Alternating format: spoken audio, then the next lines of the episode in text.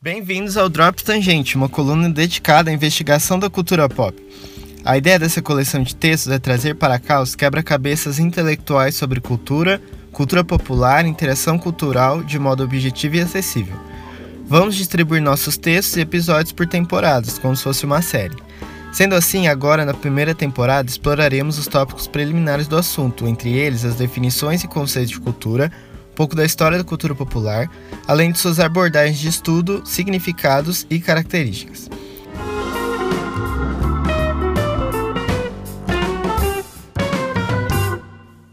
Eu sou o Bruno Maroni e neste episódio vamos começar a explorar um pouco da história dos personagens e das principais ideias das grandes teorias sobre cultura popular. Afinal, se o nosso propósito como discípulos de Jesus é engajamento cultural maduro, antes de falarmos o que pensamos sobre cultura pop, é indispensável ouvirmos o que gente que se debruçou sobre o assunto tem a dizer. Nossa primeira parada é a Escola de Frankfurt. A Escola de Frankfurt é o nome dado à iniciativa de teóricos sociais empenhados em teorizar a cultura popular. Essa abordagem, de modo geral, enfatiza a produção da cultura pop e seus usos ideológicos. O grupo surgiu em 1923 na Universidade de Frankfurt, dentro do Instituto de Pesquisas Sociais, visando a elaboração da denominada teoria crítica, que foi difundida especialmente na filosofia e nos estudos literários. O intuito dos teóricos era refletir criticamente sobre as possibilidades e problemas da sociedade contemporânea para dar continuidade ao esforço político de alcançar a liberdade humana. Seus representantes tinham em comum um pano de fundo neomarxista, e entre eles estão Walter Benjamin, Theodor Adorno, Max Horkheimer, Leo Lowenthal e Erich Fromm. Eles entendiam que a classe operária não percebia as más condições de seu próprio trabalho, e assim falhava em subverter seus supostos opressores.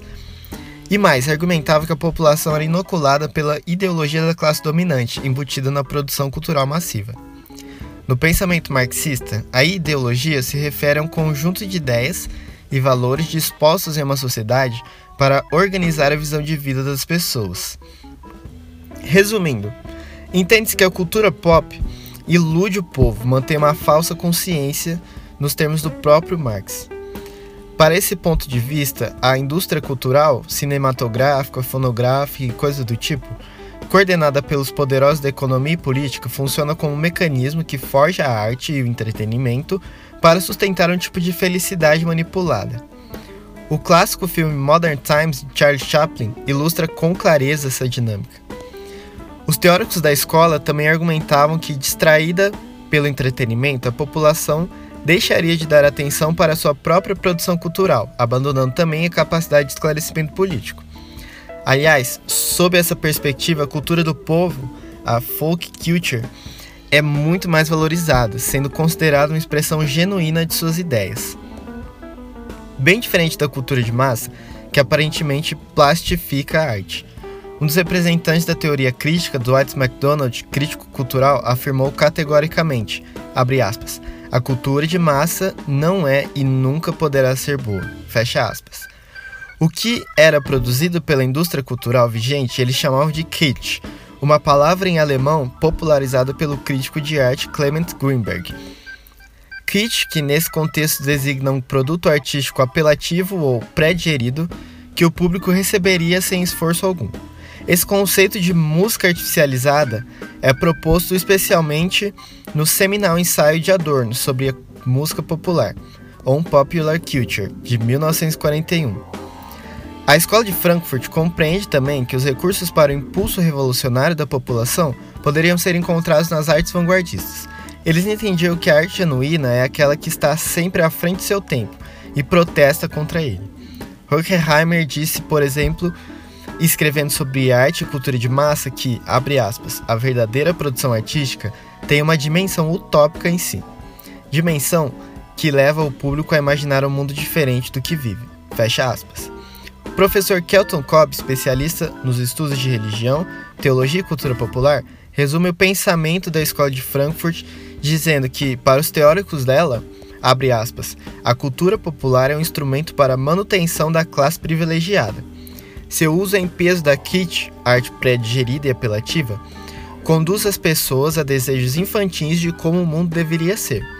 e não apresenta à sua audiência uma visão do mundo diferente e moralmente superior ao que habitam.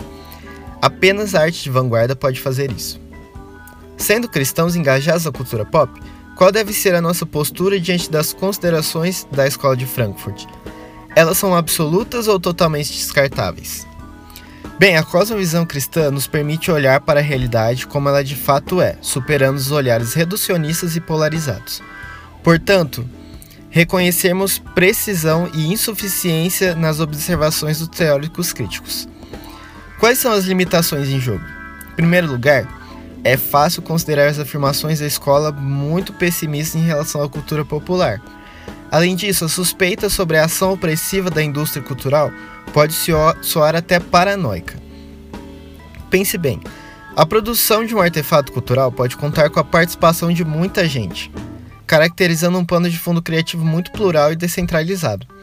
Claro, devemos considerar aqui o contexto dos primeiros autores. Na década de 1930, a indústria cinematográfica, por exemplo, era muito mais padronizada.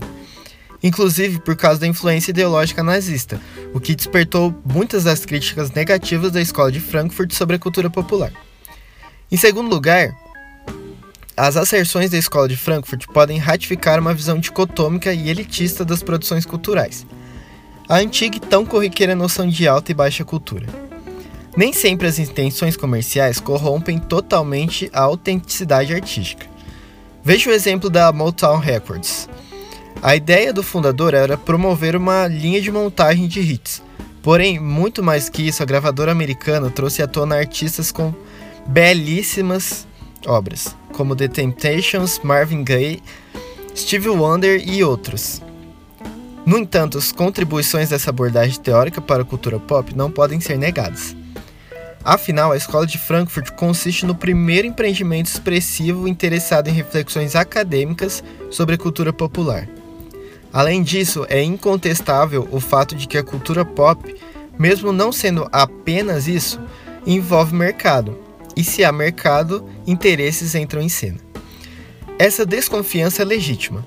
Se queremos interagir com a cultura, precisamos reconhecer que existe algo por trás de seus recursos e práticas essa é uma premissa que deve ser levada em conta para o discernimento cultural. No próximo episódio do Drops Tangente, continuaremos nossa investigação sobre o que pensa quem pensa sobre cultura pop. Dessa vez observando um pouco da história dos personagens e das principais ideias dos estudos culturais, disciplina herdeira da Escola de Frankfurt, e a que gerou as mais extensas produções sobre cultura popular. Até lá!